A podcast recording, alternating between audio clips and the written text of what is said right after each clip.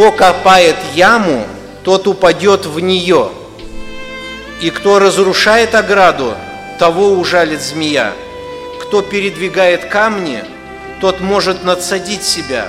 Кто колет дрова, тот может подвергнуться опасности от них.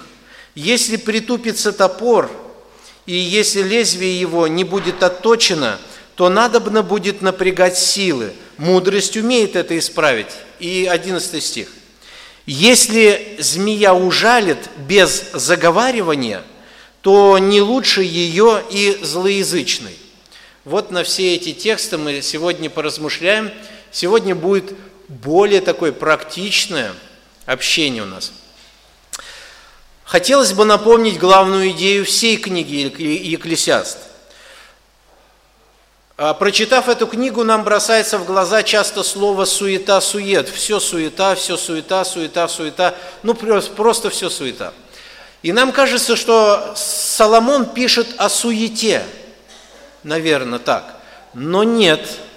А, есть места, которые связывают всю эту суету. Их несколько мест а, в книге Екклесиаст, где написано, что только в Боге радость. Бог дает радость, Бог дает наслаждение, Бог дает. Если Господь не даст, то жизнь будет суетой.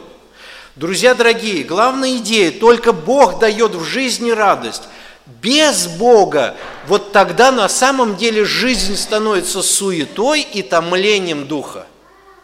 Без Бога, друзья – и мы вместе с вами размышляли над всей книгой. Мы размышляли над первой главой, вступительной часть там до 11 стиха. Мы говорили с первой главы по первую и вторую главу поиск ответов. Соломон искал какие-то ответы, а, а почему так, а почему так. А, третья глава, Бог назначил всему свое время, время рождаться, время умирать, время ходить здоровым, время болеть, время даже воевать Время. Назначил Бог время. Назначил, друзья. Потом Соломон размышляет о, не, о некоторых проблемах жизни, 4 и 5 глава. В 6 главе по 8 главу 15 стих он говорит о множестве проблем и множестве разных советов. А, в 8 главе по 9 главу с 10 стих, до 10 стиха ограничение человеческой мудрости, что человек настолько ограничен – и вот с 9 главы 13 стиха по 11 главу 6 стих, мы сейчас в 10, а по 11 главу 6 стих будет тема большая «Мудрость и глупость». Мудрость и глупость. Совет мудрости.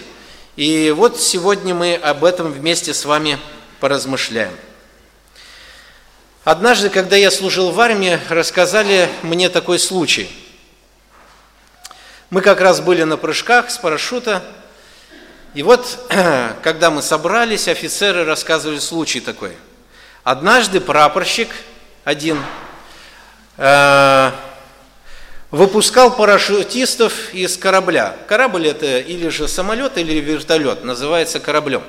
И когда выпускал парашютистов, он был выпускающим, то есть он стоял около двери и отправлял через три секунды отправлял другого. Ну и такой интервал он держал. И он последний должен был покидать корабль. И он покинул последний корабль. Но что удивительно, на нем не было парашюта. Он выпрыгнул без парашюта. В чем была проблема? Проблема была в том, что он был в нетрезвом виде. Это было в советские времена. А, вот а это Грузия, там грех было не напиться. Вот. Вина очень много, и позволяли себя злоупотреблять этим. Особенно состав прапорщиков и офицеров.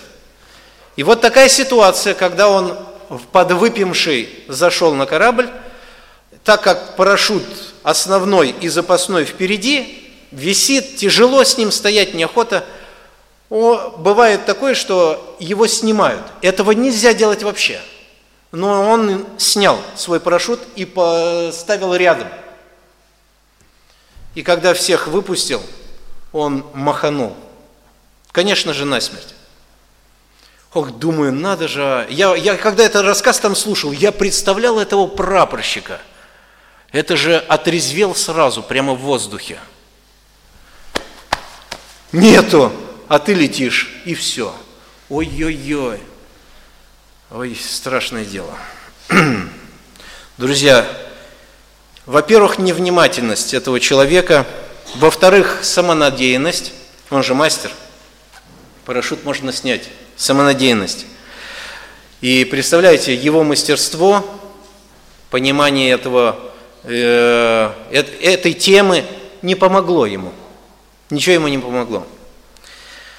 Сегодня мы будем говорить вот об этих текстах с 8 стиха по 11, и главная идея – Бог мудрый советник в наших трудах, в наших трудах, в человеческих трудах. Бог мудрый советник в человеческих трудах. Все мы трудимся, да? Все или нет? Даже пенсионеры трудятся. Дома что-то делаете же, да? Так, на огороде. Ну что-то делаете. Друзья дорогие – Поэтому а, Бог мудрый советник во всех наших трудах. Первое, давайте о чем мы поговорим. 8-9 стих. Тут выводится, да? Ну и хорошо. Так, 8-9 стих. Смотрите. У нас э, написано в переводе, написано в переводе, кто копает яму, тот упадет в нее, кто разрушает ограду, того ужалит змей. А 9 стих читаем – кто передвигает камни, тот может надсадить себя, может. Вот э, в переводе, в переводе, вы знаете, что Ветхий Завет, которым мы пользуемся, мы, мы пользуемся двойным переводом. Мы пользуемся, русские, двойным переводом пользуемся. На данный момент, у кого синодальная Библия, те пользуются двойным переводом. Первый перевод был э, с древнегреческого Ветхого Завета – ой, извиняюсь, с еврейского, с древнееврейского языка на древнегреческий его перевели, а вот на русский перевели с древнегреческого на, древ... на наш русский. С древнегреческого на русский, да, так сделали. И вот перевод, он э, в Ветхом Завете нуждается в исследовании, друзья дорогие. Это не то, что наша вера подрывается на Библию. Нет, нет, Библия, она чиста, и богодухновенно. Перевод не богодухновенный, друзья. Вот поэтому переводы нуждаются в коррекции, в точности. Это нормальное явление, для этого мы все изучаем Священное Писание. И слава Богу, это хорошо. Вот смотрите, восьмой стих, кто копает яму, у нас написано, тот упадет в нее, обязательно, то есть это обязательное явление, да. Если копаешь яму, ты в нее и обязательно упадешь. Но вот откорректированном переводе – написано, кто копает яму, может, может упасть в нее. Не обязательно упадет, но может упасть в нее. И кто разрушает ограду, того может ужалить змея. Не обязательно ужалит, а может ужалить змея. Ну и вот здесь мы видим четыре примера в работе. Копать яму – рушить ограду или стену, в переводе так, стена а, или же ограда, перетаскивание камней, ну и рубить дрова. О чем идет речь? О чем идет речь? Здесь, может быть, какие-то иносказания есть. Может, здесь надо как-то промеж строчек читать, чтобы что-то понять.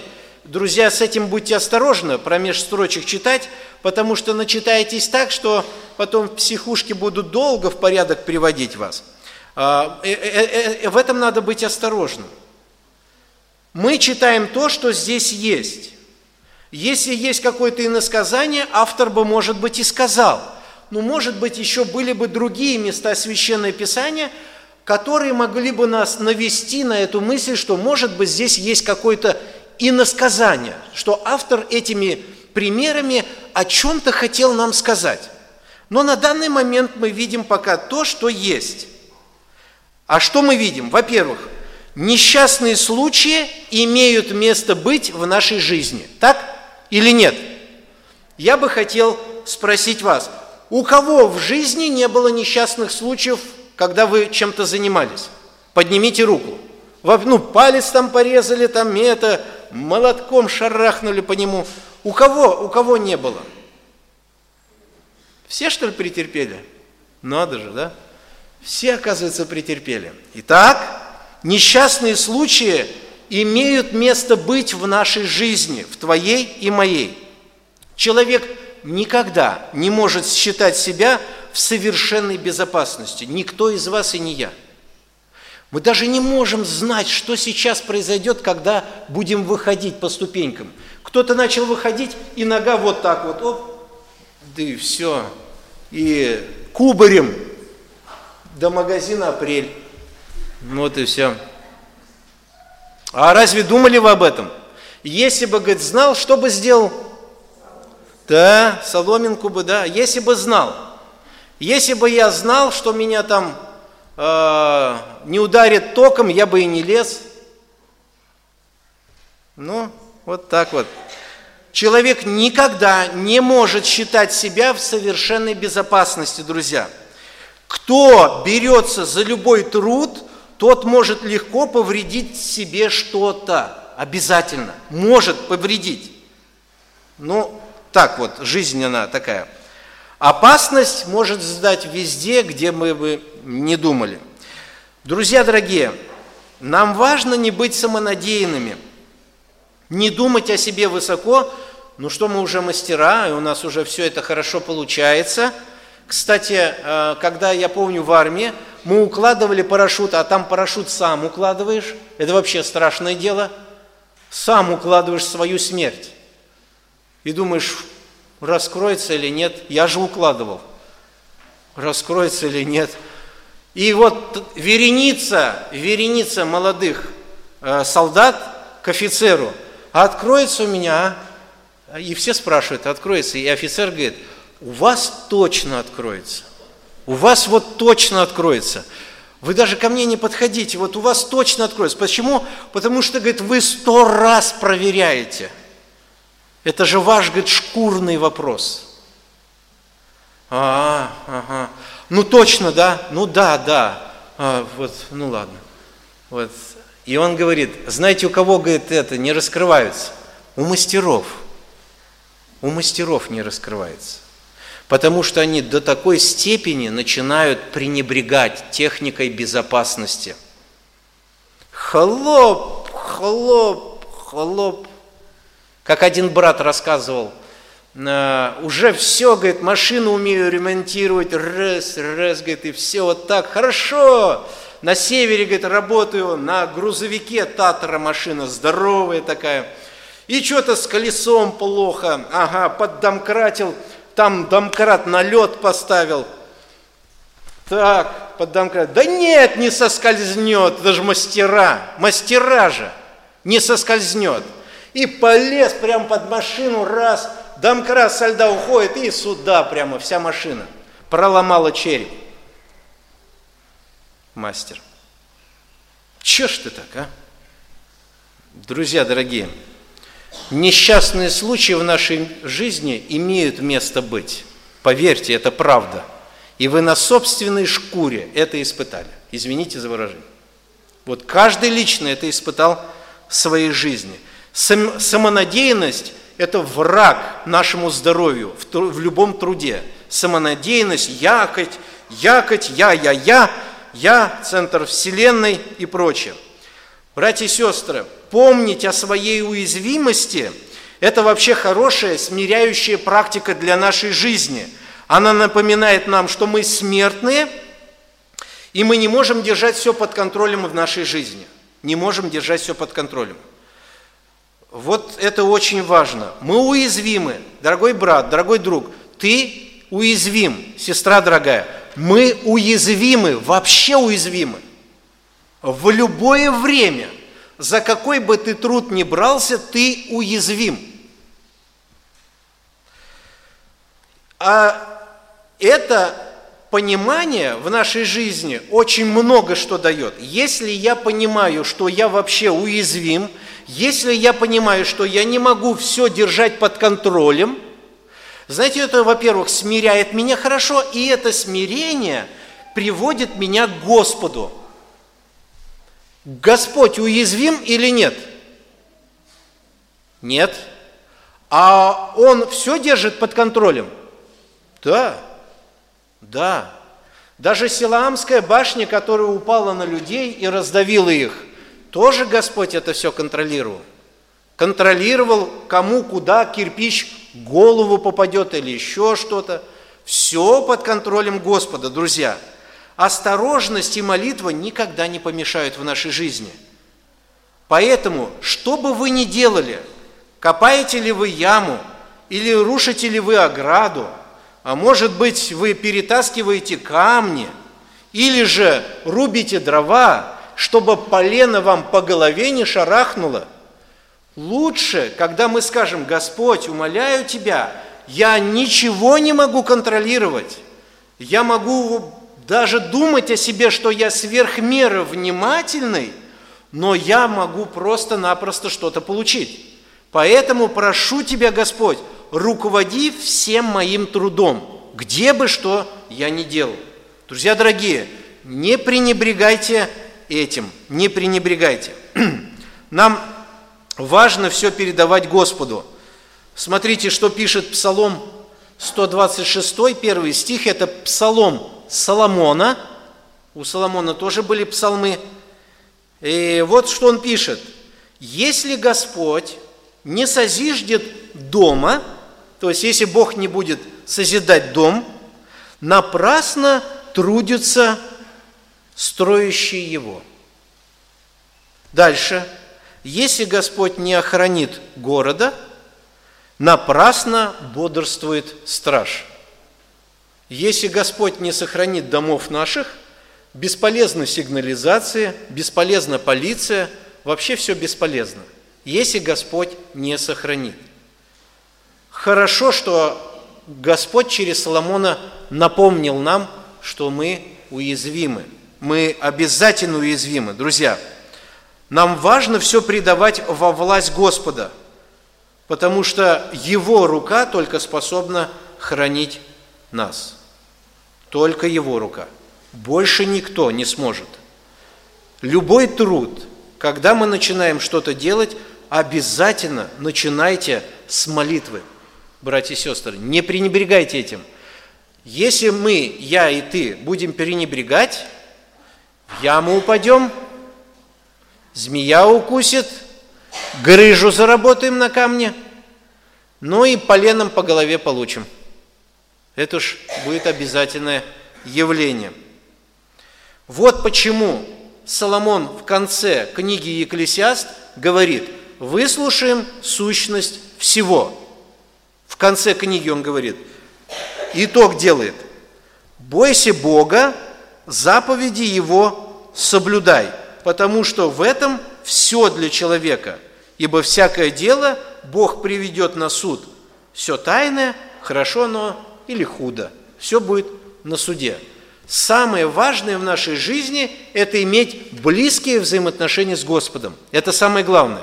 Что бы вы ни делали в практической вашей жизни – Помните, что вы уязвимы, и только Господь имеет власть и силу хранить вас. В самонадеянность вам и мне не попутчики. Не попутчики, друзья. Я не знаю, как вас, меня Бог этому учил. На скорую руку берешь, что-то делаешь, бабах, и танцуешь. И мысль в голову приходит, может, все-таки помолимся?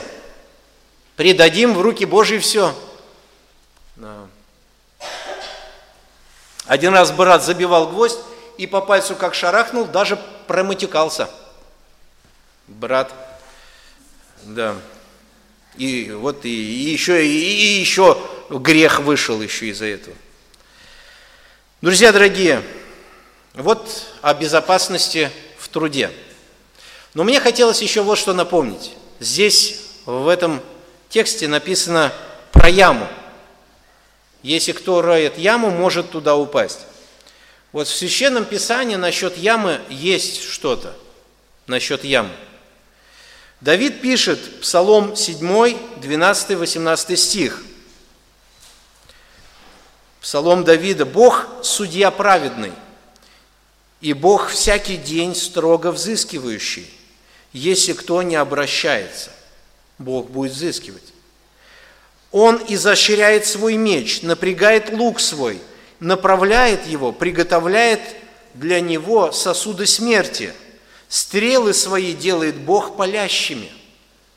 Вот нечестивый зачал правду, э, неправду, был чреват злобою и родил себе ложь нечестивый. Рыл ров, выкопал его и упал в яму, которую приготовил. Злоба его обратится на его голову, злодейство его упадет на его темя. Славлю Господа – по правде Его и пою имени Господа Всевышнего. Давид знал, что есть люди, которые копают ему яму, духовно копают, то есть делают какую-то пакость для его жизни. Он это понимал, что люди строят какие-то ковы против него, какую-то клевету делают против него. И он это понимал. И он знал, что он ничего не сможет сделать. И у него был один защитник, Господь. И он ему жаловался и говорил, Господи, видишь, враги поднялись на меня, вырыли рам, э, ямы, но я на Тебя надеюсь, Господи, Ты моя сила, Ты мое основание. И что делает Бог? Бог берет, берет, и тот, кто яму рыл Давиду, этого человека в эту яму, в эту, в эту же западню, Бог его вводит. Помните Мардахея из книги Исфирь? А, для него был приготовлен большое дерево, да, столб, чтобы его повесить на нем. Да и для еврейского народа была приготовлена уж плохая такая участь, их должны были убивать, резать и прочее. Господи, неужто это все произойдет? Но Мардахей сказал Есфире, постись, постись в молитве и пости, иди к царю и общайся с ними, говори, не для этого ли времени Господь тебя поставил на это место? И вы представляете, а, Бог так все устроил, тот, кто готовил столб этот для Мардахея, его самого повесили. Я думаю, если бы он заранее знал, так, слышь, меня же на этом столбе повесят, да? Да. Да ну ее, я не буду делать его. Все, он бы отказался от этой идеи. Но он этого не знал. Бог все контролирует. Человек ничего не контролирует. Братья и сестры дорогие, будьте осторожны, когда мы какие-то ковы, ну что-то такое нехорошее подготавливаем для наших ближних. Будьте в этом осторожны. Если вас сатана до такой степени искусил и вел вас уже в грех, что вы для кого-то делаете какую-то пакость, Помните, что эту пакость Бог обратит на вашу голову, потому что Бог бодрствует. И если вы копаете кому-то яму, точно, вы в нее точно упадете. Благослови нас Господь. Итак, в вопросе труда мы говорим, что Бог дает мудрость быть осторожным в работе. С 8 по 9 стих. Не будем высоко думать о себе, что Э, мы можем что-то контролировать. Помните, что вы смертные, и контроля, контроля у вас как такового в принципе-то нету. Даже если вам кажется, что вы все контролируете, буквально на днях, да, упал самолет э, египетских авиалиний. Разве они не знали, что все под контролем? Конечно, знали. Все во власти Господа. Зная эту истину, что это дает нам? Она нас приводит к престолу благодати, и мы там начинаем говорить, Господи, давай Ты, благослови здесь работу, благослови так. Я помню, с одним человеком, а, ну, нужно мне было к работе приступать, там работать, туда нужно было идти. И так как я был еще молод в вере, я ему постоянно говорил, давай, говорю, сейчас за это помолимся, давай, говорю, вот за это помолимся – его это сильно раздражало. Он был верующий, а, его это сильно раздражало. Он говорит, ты что, говорит, Богу что ли не доверяешь? Я говорю, в смысле? Он говорит, я вот помолился с утра и все. И я верю, что Он меня сохранит. А я ему говорю, А у тебя веры хватает, чтобы один раз в год помолиться, и что все будет вообще хорошо? Можно один раз в год же помолиться, да? На Новый год, 31 в 12 ночи, Господь, благослови весь год, всю еду, которую я буду есть в течение года, все труды, которыми я буду трудиться, и куда бы я ни шел, благослови все пути. Goodbye, Господи. Все, на целый год. Почему Господь говорит хлеб насущный на целый год? Так? Подавай нам хлеб насущный на целый год. Так? А почему на день? Хотя бы на неделю, Господи, чтобы Тебя не напрягать, да и самим не напрягаться, не приходить к Тебе. Нет, Господь говорит, вы каждый день будете от меня зависимы, каждый день. Не только каждый день, течение дня мы будем зависимы от Господа. И, друзья, счастливый человек тот, кто ежесекундно зависим от Бога. Вот тот самый счастливый человек. А все остальные самонадеянные люди. Да я сам. Да ладно, слышь, может помолимся? Ну ладно, давай помолимся. Вот допек, а? Давай помолимся. Ой, друзья, ждите колотушку, полено по голове ждите, скоро прилетит. А может, змея ужалит, не знаю, что-нибудь сделать. Помоги нам, Бог. Бог дает мудрость быть осторожным в работе. Так, десятый стих. Сегодня наша главная идея – Бог мудрый советник в наших трудах. И вот первый совет мы получили уже, что Бог нас побуждает быть осторожным в работе, полностью полагаться на Него, надеяться на Него. Несчастные случаи, они имеют место быть в нашей жизни. Итак, друзья, второй текст. Если притупится топор, и если лезвие его не будет отточено – то надобно будет напрягать силы. Мудрость умеет это исправить. Что за совет в трудах здесь Бог дает нам? Бог дает мудрость в совершенствовании знаний, друзья. Совершенствование знаний. Бог дает мудрость. Текст так и говорит. Интересно, тупой топор, тупой топор, я, это больше касается мужчин. Ну, давайте и женщин сюда. Тупой-тупой нож – Тупой-тупой нож. Вам нужно разделывать говядину, которая вам досталась старая, и вот надо ее разделать. И когда вы начинаете резать, тогда сразу вспоминаете мужа, откуда руки растут, там все это такое, э, потому что не наточил. Тупой нож, да. А мужик, если дрова рубит, ну, хотя, если топор тупой, конечно, это плохо. Колун, колун – это другой вопрос уже. Но это лишняя затрата сил, лишняя затрата сил и препятствия в работе. Глупый же человек, глупый, будет так махать этим топором из последних сил, глупый человек, и, будет, и будут исторгаться из него все проклятия, когда он это будет делать, в адрес топора, что это такой поганый топор, а в адрес этого полена, который он рубит – всех деревьев вспомнит, я японские китайские, и в адрес того, кто его заставил работать. Все проклятия будет изливать, глупый. А нужно было только то, чтобы топор заточить. В то время, когда глупец удваивает силы, а, то мудрый включает мудрость, да, голову. Он сразу начинает размышлять и общаться. Ну, а, мы Давайте к этому вопросу подойдем правильно. Бог, бывает, дает знание, разумение неверующим людям. Неверующие люди тоже имеют знание, это тоже от Господа. Только они славу не воздают Богу.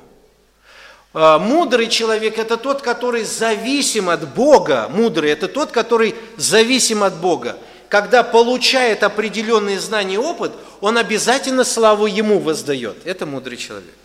И вот глупый прилагает усилия, а мудрый включает э, знания, начинает строить какие-то планы. И что делает мудрый? Мудрый останавливает работу и начинает точить топор.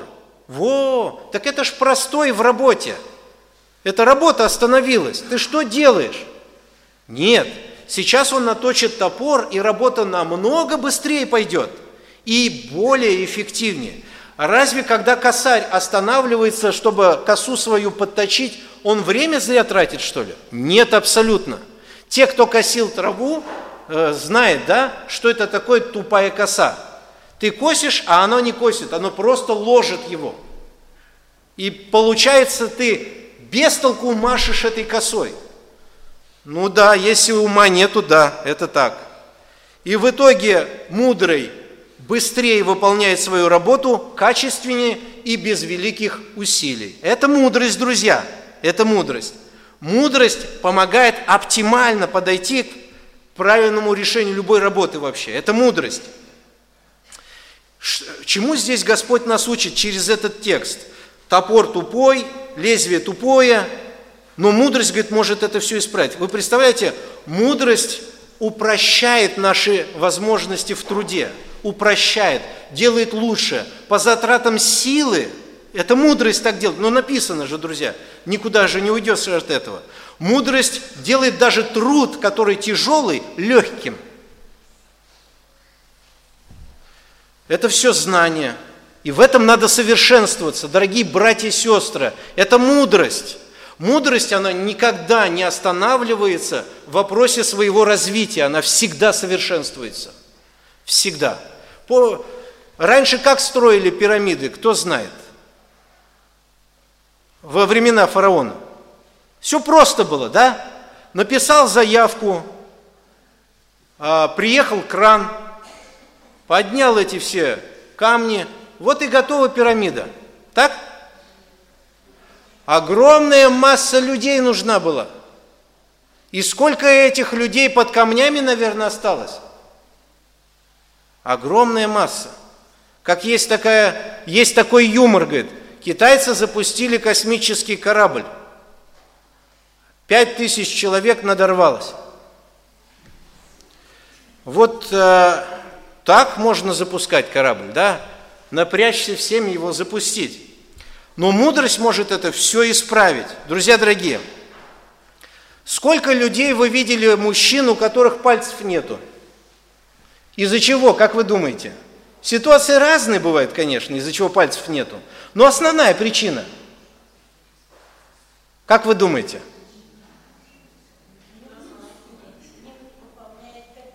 Понятно. А какой ТБ? Что же это? Циркулярка есть такой инструмент. Нет. Циркулярка. В реабилитационном центре, который был в Стерлитамаке, у троих пальцев не стало.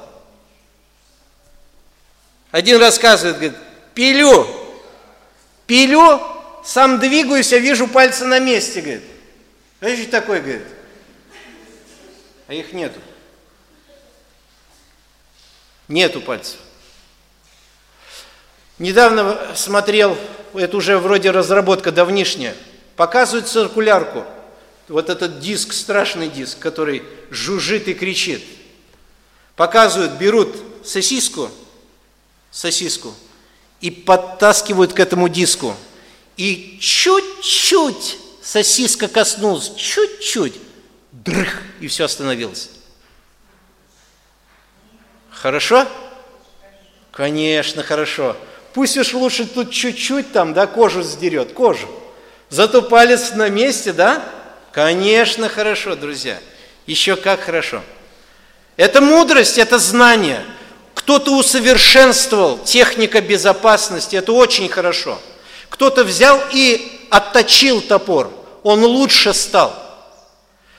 Дорогие братья и сестры, которые э, родились, может быть, до 75 -го года, а может до 80-го, и туда уже вглубь, к Адаму. А помните вы зубные аппараты? Ага, я, я только из-за этого в школу не хотел ходить, когда они приезжали. У них такая штука, какой-то костыль, да, и это все ремни крутятся вот так вот, ремни, все это крутится. Я не знаю, в стоматологии я не такой уж профессионал, не профессионал, не, не такой уж, а вообще не профессионал. Но насколько я помню, вроде бы так, смотрел я ради интереса, У этой бор-машины, которая сверлила зубы, 40 тысяч оборотов было. 40 тысяч. И это же смерть была. Это же Бонневуру руки выкручивали, да? А ему нужно было зубы просверлить, и все. И он бы всех сдал, друзья дорогие. Это же страшное дело было. Сейчас машины развивают до 300 тысяч, где-то 400 тысяч оборотов в минуту. Только и все. Еще воздух подается, да еще вода подается. Ну все вообще. Уже не так сильно страшно. Да еще и укольчик тебе сделают – вообще ничего не чувствует полдня. Вообще хорошо. И даже не страшно зубы лечить. Но это же знание. А вы представляете, если люди сказали, не, не надо, не надо, развиваться не будем, топор точить не будем. Как рубили, так и будем рубить. Развиваться не будем. Да что же, тогда бы беда была бы, конечно. Господь учит, всегда совершенствуйтесь в знаниях. Братья и сестры, всегда совершенствуйтесь в знаниях. Учитесь от Господа. Бог есть премудрость. Он источник всего. И Он учит нас, чтобы мы всегда на всяком рабочем месте модернизировали свое рабочее место. Делали лучше, лучше, лучше. Более безопасней, более эффективней. Ну написано же так, текст же говорит, мудрость может это исправить. А можно не исправлять, можно дубасить с тупым топором не рубить, а ломать полено. Вот. Ну да, можно, тут ну, сила нужна огромная. Как у нас в Советском Союзе говорили так, в армии не нужны умные люди.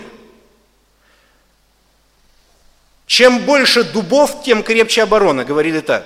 Ну, дубы это вот, ненормально, тупые. Нет, нужны, нужны мозги, нужна мудрость. Мы, где ни находились бы, мы можем все это делать намного лучше и намного э, безопасней. Мудрость научит человека не расточать зря свою силу. Раз, и все, готово. Мудрость заранее знает всю опасность и трудность каждого, э, каждой работы и умеет вовремя устранить. Это мудрость делает, друзья. Глупость нет. Там этому места не быть. И, кстати, здесь написано, если притупится топор, и если лезвие его не будет отточено, то надобно будет напрягать силы. Мудрость умеет это исправить. Э, вот мудрость умеет это исправить. Э, с еврейского, если переводить, интересный перевод. Преимущество успешного действия – мудрость. Преимущество успешного действия – мудрость. Дорогие братья и сестры – а где эту мудрость взять? Где эту мудрость взять?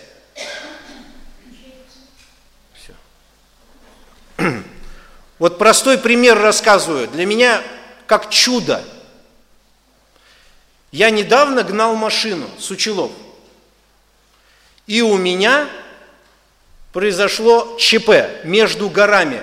Связи нету вообще ни с какими телефонами, с этими э, ни МТС, ни Билайн, ничего. Ничего не берет. И смотрю, у меня бензин на глазах куда-то утекает. Думаю, что это такое, куда это так все? И я прямо между горами на этой трассе остановился.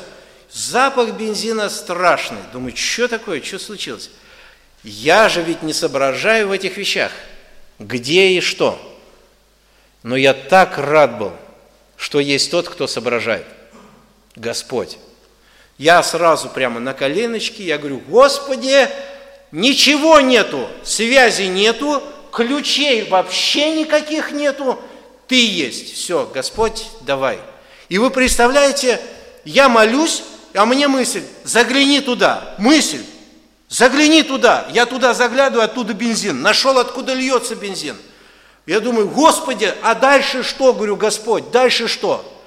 Загляни туда, мысль. Я туда заглядываю. О, какой-то лючок. Надо открутить. Нечем открутить, нечем. Там у меня какие-то были в сумке плоскогубцы малюсенькие, я ими что-то делал, но не совсем так все хорошо получалось. Я говорю, Господи, нечем откручивать. И машины пролетают на скорости, никто не останавливается. Я торможу, никто не останавливается. Я говорю, Господи, нечем меня открутить, ну все, Ух, мужики остановились. Не буду говорить, для чего остановились. Убежали, прибегает машина, я говорю, мужики, я говорю, Бог послал вас сам. Я говорю, он что такое? Не знаю, говорю, бензин воняет, отвертки нет, ничего. А, есть отвертка, все, откручивают там, это, лючок один, бензонасос там, оказывается, вылетел шланг с бензонасоса, и бензонасос этот бензин просто-напросто выкачивает. И все в бензине. И он отверткой все открутил, и все. Вот, пожалуйста, шланг воткнул, все, говорит, все нормально, до свидания, да Бог тебе добра, все, и уехали. Я опять на колени говорю, Господи, слава Тебе, Ты есть.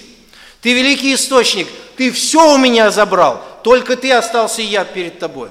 И вот так Господь работает в нашей жизни.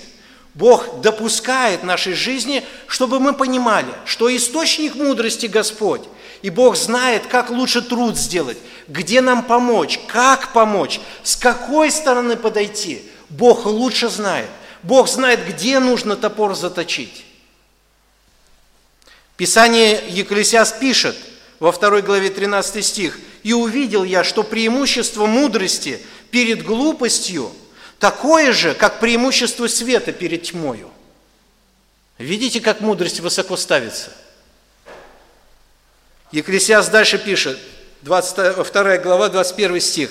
«Потому что иной человек трудится мудро с знанием и успехом». Возвеличивается это. Мудрость, она всегда возвеличивается. Теперь вопрос, где ее взять? Притча, 1 глава, 7 стих.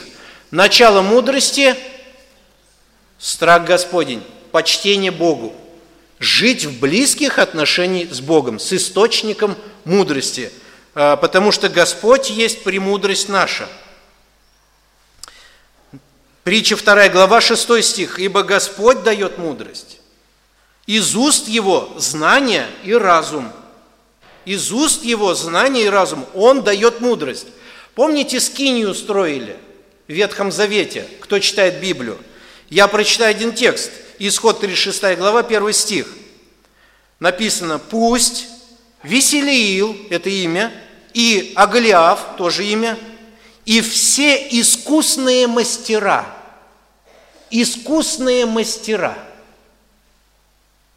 Интересно, да? Искусные мастера. Это когда скинию строили. А почему бы какую-нибудь шарагу не пригнать туда? Скинию сможете построить? Ну да, попробуем, построим, что? А что? Раз и все. Сколько сегодня таких строителей? Можете построить квартиру, ремонт можете? Да, конечно, проблем нету. Влетел по полной программе. Все ухайдокали, и еще переделывать приходится. Вот мастера, искусные. Здесь написано, что искусные мастера, искусные друзья, которых Господь наделил мастерством и умением. Вот так вот.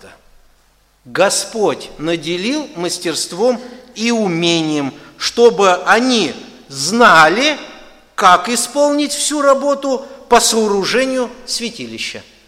Вот и все.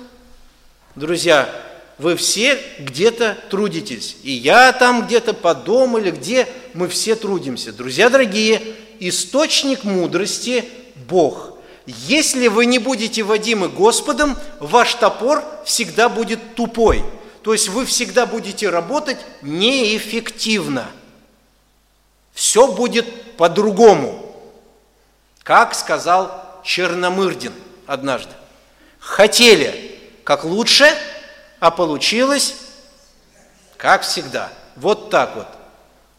Много еще разных подобных синонимов высказываний, но я не буду говорить, там много матюков, в России особенно, что у нас делается все по-другому в нашей стране, да. Друзья дорогие, мудрость нужна – а мудрость от Господа. Писание так написано.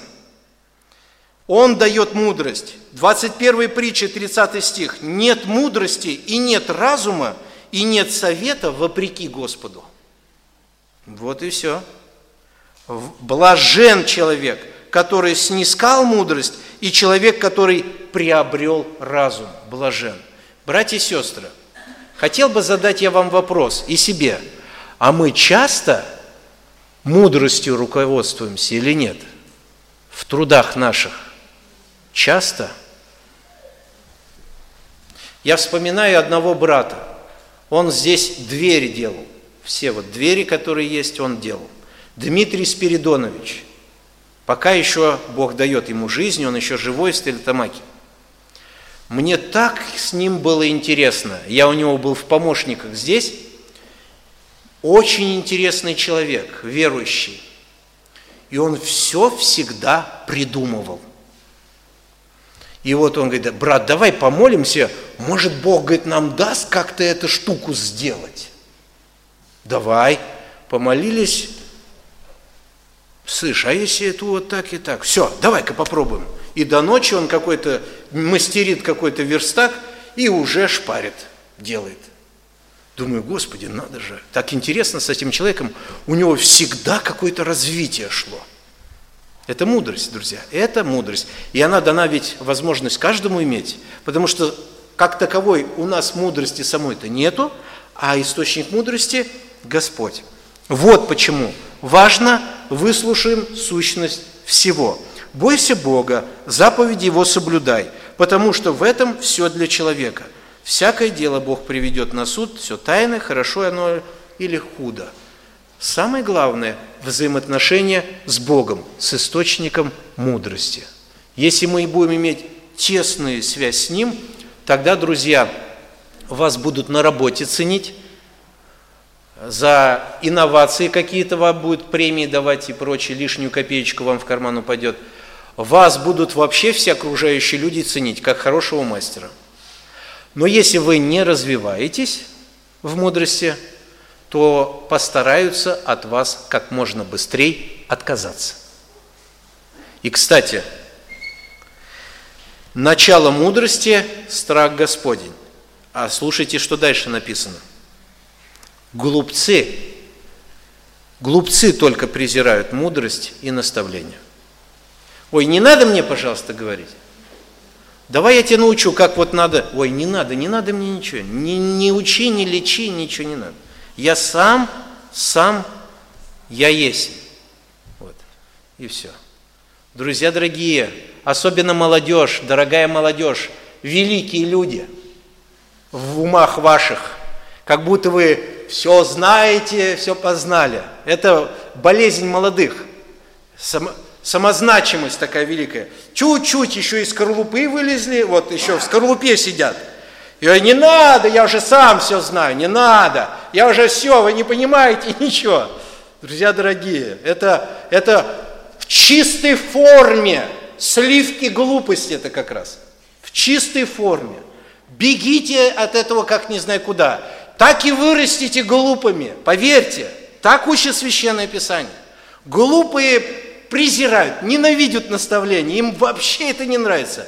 Если вы видите в вашем характере вот такую вещь, заразу такую, что вы противитесь всякому наставлению, это вы уже в рядах глупцов. На первый, второй рассчитайся.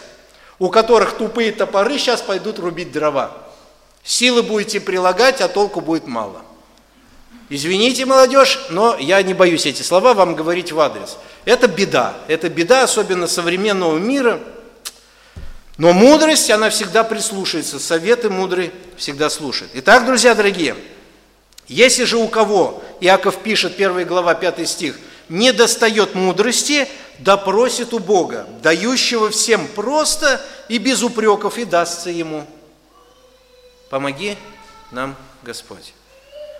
Братья и сестры, дай вам Бог учиться, развиваться, повышать свою квалификацию.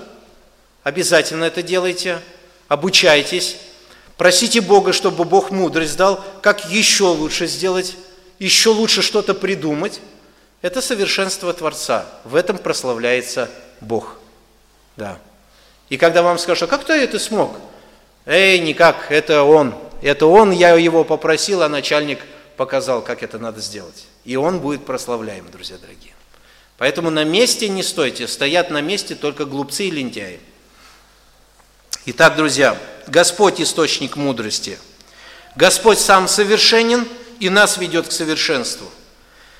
Если в жизни мы прилагаем какие-то неумоверные усилия, а результаты оставляют желать лучшего, друзья, надо следует обрати... нам следует обратиться к мудрости. Мудрость подскажет, как заточить топор. Заточить топор в кавычках образно. То есть не обязательно это топор, любое дело.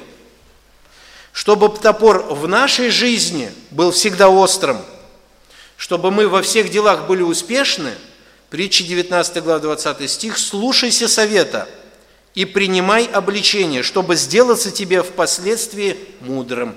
Слушайся совета. Дорогая молодежь, возлюбленные, слушайтесь совета. Ну и мастера, те, которые уже последний разряд сдали. Поверьте, вы можете без парашюта прыгнуть потому что вы тоже самонадеянными становитесь. И я, если я в чем-то достигаю своего успеха, нам никогда не нужно останавливаться, слушать совета. Мы всегда нуждаемся в советах. При множестве советов совершаются предприятия, и воины побеждаются при множестве советов. Так мудрый Соломон говорит в притчах. Если мы не советуемся, мы гордые, мы самонадеянные люди, горе нам. Значит, будем махать тупым топором по жизни. В духовной жизни мы точно так же нуждаемся в мудрости. И источник мудрости – Господь. Так, ну что, друзья, последний стих, одиннадцатый, очень интересный.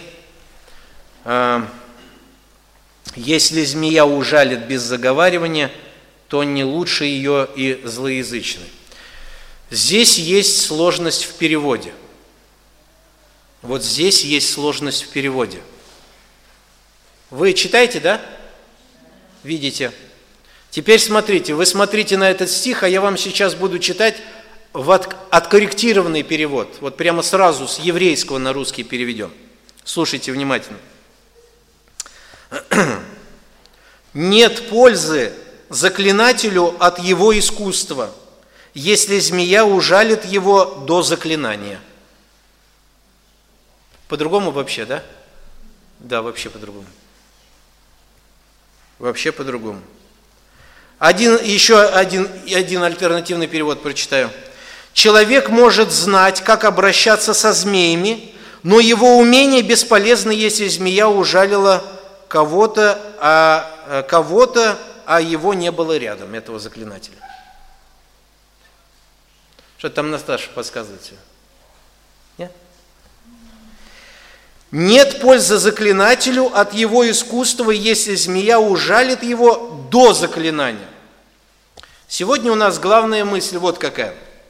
С 8 по 11 стих. Бог мудрый советник в наших трудах. Мудрый советник. Во-первых, Бог дает мудрость быть осторожным в работе. С 8 по 9 стих, чтобы в яму не упали, змея не укусила, грыжу не заработал от камня, да и поленом по голове не получил. Дальше Господь совет дает в 10 стихе, что мудрость, Бог дает мудрость в совершенствовании знаний, то есть не останавливаться в своем развитии. Топор затупился, мудрость может это исправить. Третье, третий совет, который дает Бог. Бог дает мудрость своевременно применять знания, которые у нас есть. Своевременно применять знания. Вовремя. Знания есть, но они должны применяемы быть вовремя нет пользы заклинателю от его искусства, если змея его ужалит до заклинания. Теперь давайте будем разбираться немножко. Кто такой заклинатель? В нашем понимании заклинатель это какой-то волшебник. Нет, нет. Слово заклинатель это умеющий обращаться со змеями. Человек, ну, современно дрессировщик, наверное, так. Больше так, наверное. Дрессировщик, скорее всего, так. Заклинатели, они понимали повадки змей, они их дрессировали как-то и брали власть над, этими, над этим творением. И когда люди смотрели, они говорят, ничего себе, надо же, со змеями себе как ведет. Но этот человек имел знания, которые применял в своей жизни и, пожалуйста, удивлял целые народы. Раньше это была потеха у людей посмотреть, как человек искусно обращается со змеями. И его все Змеи слушают почему-то. В образной речи Екклесиаст указывает на бесполезность, бесполезность запоздалых действий. Что толку, если ты имеешь власть над змеями, а змея тебя укусила до того момента, когда ты еще над ней власть проявил? Что толку ты имеешь знания, если они в практике не применяются? Что толку, друзья дорогие? Какой смысл иметь тогда в украшении змей, если змея тебя ужалила раньше, чем ты ее укротил? Какой смысл? Что толку кидать спасительный круг в воду, если там вообще уже никого нет, он давно утонул? Вы пришли, сейчас я кинул круг. А что ты сделал? Круг кинул. Ну, так он утонул 4 часа назад. Ну ничего, зато же круг кинул. Так спасают людей. Как-то я в Советском Союзе смотрел, как один человек, э, грузинский какой-то там фильм, один человек на дереве стоял, и толпа вокруг стоит. Что такое? Что вы что смотрите-то? Да вот, говорит, никак слезть не может. Так, говорит, э, а это не проблема. Он говорит, как? Веревку нужно. А, веревку все принесли, закинули тому человеку с дерева, на дереве, которое, и говорит, «А что делать-то ему? Пусть, пусть обвяжется веревкой, говорит, пусть обвяжется, все.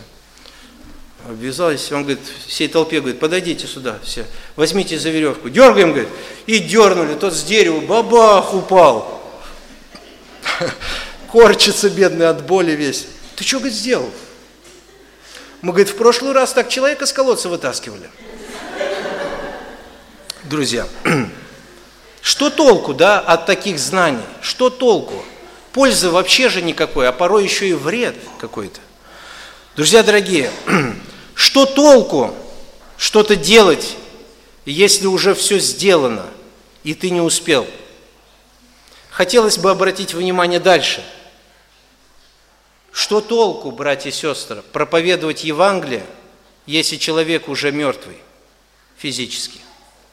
Что толку Евангелие проповедовать? Вроде бы имели знания, а толку никакой. Что толку от знаний, если они не приносят пользы в жизни? От них еще больше печали, потому что когда ты увидишь, что кто-то погиб, а ты знал, как это вывести человека и спасти, а потом будешь говорить, я же знал, я же знал, просто не сказал, просто не сказал, а знать знал – Приносят ли знания, которые мы имеем в нашей жизни, пользу людям? Приносят ли они? Нет пользы заклинателю от его искусства, если змея ужалит его до заклинания. Нет пользы этим знаниям. Приносят ли знания пользу людям, наши знания, которые мы имеем? Особенно, братья и сестры, дорогие братья и сестры, это вы и я, особенно в вопросе благовестия, в вопросе Евангелия. Мы знаем самого великого заклинателя в змеях. Это Христос. И Он знает власть над змеем, над сатаной. Он имеет эту власть над ним. Тот змей, который всех ужалил, от которого все в мертвом состоянии находятся. И Христос, создав свою церковь, говорит своей церкви, идите по всему миру и освобождайте этих людей именем моим. Проповедуйте имя мое всем людям, и они будут свободны, они будут живы. Идите и говорите. И кто уверует в меня, будут живы, друзья дорогие. Христос нам дал эти знания, мы их имеем. Буквально мы заклинатели над этим змеем. Мы имеем эти знания, друзья, имеем. Но имеют ли эти знания пользу для окружающих людей? Вот какая беда. Нет пользы заклинателю от его искусства, если змея ужалит его до заклинания. Нет пользы от таких знаний. Друзья дорогие, нам важно, люди, которые находятся рядом с нами, люди, вот их много рядом с нами, и они ведь погибшие люди, а мы знаем, как их оживить. Мы знаем, у нас знания эти есть, да? Есть же, но ничего не говорим. Заметили? братья и сестры, вы замечаете за собой, рядом с вами масса людей, и эти люди даже не знают, что вы верующие, у кого-то даже так дело обстоит. Даже, даже еще не знают, вот на работе у вас, что вы дитя Божье. Там человек гибнет, гибнет, но к вам они не подходят, потому что не знают, что вы, оказывается, имеете такие знания, которые могут человеку всю жизнь изменить. И они не знают. И что толку, братья и сестры, от этих знаний? Что толку мы Библию знаем хорошо? Да что толку? Да это же все бесполезно. Если мы просто вот пришли в воскресенье и сидим здесь, назидаемся, а там люди как гибли, так и гибнут. Мы имеем знания, а им что? Во вам! Вот что вам. Нам хорошо и ладно. Слышь, ну, Господь здесь учит такой мудрости в этом тексте, а, своевременно применять знания, своевременно. Если я знаю, друзья дорогие, что нам мешает людям рассказать о Христе? Что мешает? Поверьте, ну, я уверен, на 90%, а то, наверное, и то больше, наше «я». Что обо мне люди подумают? Что они мне скажут – они же смеяться начнут надо мной, скажут, да, он верующий, давай насмех пускать меня. Так, братья и сестры, вы же таким потенциалом обладаете. Потенциал. Потенциал. Вы имеете знания, которые мертвых делают живыми. Вообще удивительно. Вот что мы имеем. Потому что Христос победил дьявола, уничтожил всю его власть. И нам говорит, теперь можете идти по всему миру и распространяйте надежду на всех людей. Не, я не пойду, Господь. Ну а что толку тогда в твоих знаниях-то? Что толку? Зачем они тебе? Друзья дорогие, медлительность может свести на нет преимущества всех дарованных нам знаний. Медлительность наша. Время-то проходит, понимаете? Мы же все стареем. Многие из верующих так и в течение всей жизни даже о Господе никому не сказали. Никому. Как часто люди гибнут только потому, что не оказалась рядом скорая помощь, пожарная или полиция? Как часто люди гибнут? Только из-за того, что не оказалось рядом тех, которые могли сразу помочь. Как часто люди уходят в ад только из-за того, что мы кому-то просто пренебрегли рассказать вестью о спасении – мы не дали им возможность услышать. Мы не дали им возможность услышать. Я лично стал преградой для того, чтобы ты был спасен. Я лично. О Господи! Надо же, а? была возможность ведь сказать. Да он не принял бы меня, он бы меня не принял, он бы не захотел слушать. Не ваше дело об этом рассуждать. Принял бы он вас или не принял, вам не дал Бог права, и мне не дал Бог права об этом рассуждать. Принял бы он или не принял ваше дело сказать, что над, над змеем власть взята Христом. И Христос взял полную власть над всей тьмою. И сегодня всякого человека, кто уверует в Него, дает возможность на освобождение и примирение с Богом. Надо же, хорошие знания. Это что, так, без... а как это, сколько стоит, чтобы эти знания людям, услугу эту людям дать? Сколько это стоит? Господь говорит, бесплатно это делай за свой счет это делай. Ай, Господи. Если не будет хватать, дам денег, не волнуйся. Слава тебе, Господи. Вот это да, вот это знание. Вот это ресурс, я понимаю. Вопрос жизни и смерти. Вот это ресурс. Благослови вас Бог, братья и сестры. Благослови Господь. И меня, и вас. Применяй то, что ты имеешь. И не жди, пока что-то случится. У вас были такие случаи? Сказать бы человеку, да как-то стесняюсь, боюсь. Сказать бы, да боюсь. Ну ладно, наверное, пойду скажу. А он умер. Как? Да, умер. То терраса. Да что ты? Да, нет пользы заклинателю от его искусства, если змея ужалит его до заклинания. Бесполезно. Знание бесполезно. Сколько таких случаев в нашей жизни бывает? Ай-яй-яй, ай-яй-яй. Я умоляю Бога. Когда я встречаюсь с людьми, я умоляю Бога, стою умоляю, Господи, Может, я в его глазах буду дураком каким-то, чокнутым. Может, он будет смеяться в моей жизни, пальцем тыкать на меня и скажет, вон он чокнутый идет верующий. Господи, ну умоляю тебя, дай ему сказать. Дай ему сказать. Вчера мне пришлось встречаться с одним человеком, неверующий абсолютно, я его не знаю, просто встретились, нужно было встретиться. Я молю, говорю, Господи, я не знаю еще, как сказать, он еще себе мусульманином считает, не знаю, Господи, ну давай. Вдруг он погибнет, вдруг я вот уйду, а он погибнет. Дай мне хотя бы слово ему сказать. И Бог дал, аллилуйя. Я так рад был, что Господь дал сказать слово ему. Это великая милость, друзья. Только Бог может это сделать. Это мудрость. Помоги нам, Боже, в этом, во всем. Применяй то, что ты знаешь, и не жди, пока что-то случится. Все духовные дарования Господь дает нам для того, чтобы мы их применяли, а не то, чтобы мы хвалились ими. А я вот имею такой дар, а, а, а я такой. А толк есть? Нет, нету никакого. Пять бесполезная штука, все. Итак, друзья дорогие, сегодня мы говорили вот о чем. С 8 по 11 стих. Бог мудрый советник в наших трудах. Мудрый советник. Бог дает мудрость быть осторожным в работе, с 8 по 9 стих. Бог дает мудрость в совершенствовании знаний, не останавливайтесь в своем развитии, кто бы чем бы ни трудился. Даже, даже если вы дворник, попросите у Бога мудрость, как сделать так, чтобы лучше подметать, и веник еще лучше был – и пыли меньше было бы. Бог может это сделать. И Бог дает мудрость в чем? Своевременно применяй знания, которые ты имеешь. Своевременно. Помоги нам в этом, Боже.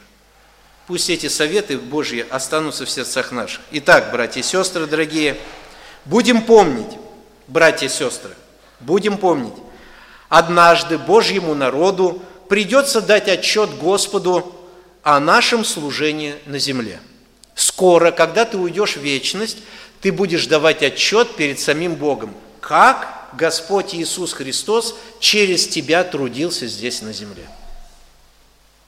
А что, еще отчет придется дать? Да, да, придется. Нелицеприятный отчет. Как ты, я трудились. Ресурсов у нас было вот так. А вот принесли ли пользу эти знания? Господь уже скажет там вечности. Дорогие друзья, которые еще не примирились со Христом, у вас еще нет мира с Богом, помните, однажды в вашей жизни произойдет вот какая ситуация. Вы умрете. При каких обстоятельствах один Господь Бог знает. Но вы умрете. И после смерти Бог призовет вас прямо на суд. Вам придется давать тоже отчет, только о всей вашей жизни греховной. И прозвучит обвинительный приговор о ваших грехах и о том, что вы однажды, услышав весть о спасении, от нее отказались. Это будет обвинительный приговор в твой адрес. Ты слышал, что Бог тебе надежду давал, чтобы с Ним примириться – ты слышал, что Бог за, твою, за твои грехи заплатил цену собственной жизни, чтобы тебя спасти, а ты просто наплевательски отнесся ко всему этому. Тебе придется за это дать ответ от Бога. И поверь, а, Бог судить будет тебе тот, перед которым открыты твои мысли, твои слова и твои дела. И преисподне перед ним открыто – и он будет нелицеприятно судить каждого человека. И судья уничтожит зло в озере огненном. Зло будет уничтожено навечно. Если ты во зле, берегись. Берегись. Сегодня, пока мы живы, пока ты жив, значит у тебя есть надежда. Если ты живой, значит у тебя надежда есть. Если бы ты сегодня умер без этой надежды, ты бы ушел прямо на суд Богу. Доверься Иисусу Христу в вопросе твоих грехов. Это единственный, кто решил вопрос твоих грехов. Он единственный. Эта нежность сегодня тебе с небес проговаривает. Я даю тебе шанс, надежду. Это Христос. Другого нету. И Иисус, и Ему вся слава. Спасибо Тебе, Господи, за такую доброту. В вопросе твоих грехов иди прямо к Нему. Он тот, который умер вместо тебя на кресте. И Он единственный, который имеет власть простить тебе грехи. Все, самые черные. Все грехи имеет власть тебе Господь простить. И мало того, что Он имеет власть тебе простить, Он еще хочет не только простить тебе грехи, а Святым Духом внутрь тебя зайти. Ух ты! Это что, сам Бог может внутрь меня? Да. А зачем? Чтобы ты имел способность жить по Его учению. Здесь нужна же сила, чтобы жить так, как написано. А Он и есть эта сила, Он и есть эта жизнь. Дорогой друг, сегодня время твое, благоприятное оно еще, благоприятное. Воспользуйся им. Приди ко Христу и скажи, Господи, услышал о Тебе и слышал, что Ты мой грех взял на себя. Верую, Господь. Если Господь тебе дает веру, то дай Бог, чтобы ты признал это перед Христом. Бросайся в Его объятия верою своей. Доверься Ему и живи им до конца жизни. Помоги нам в этом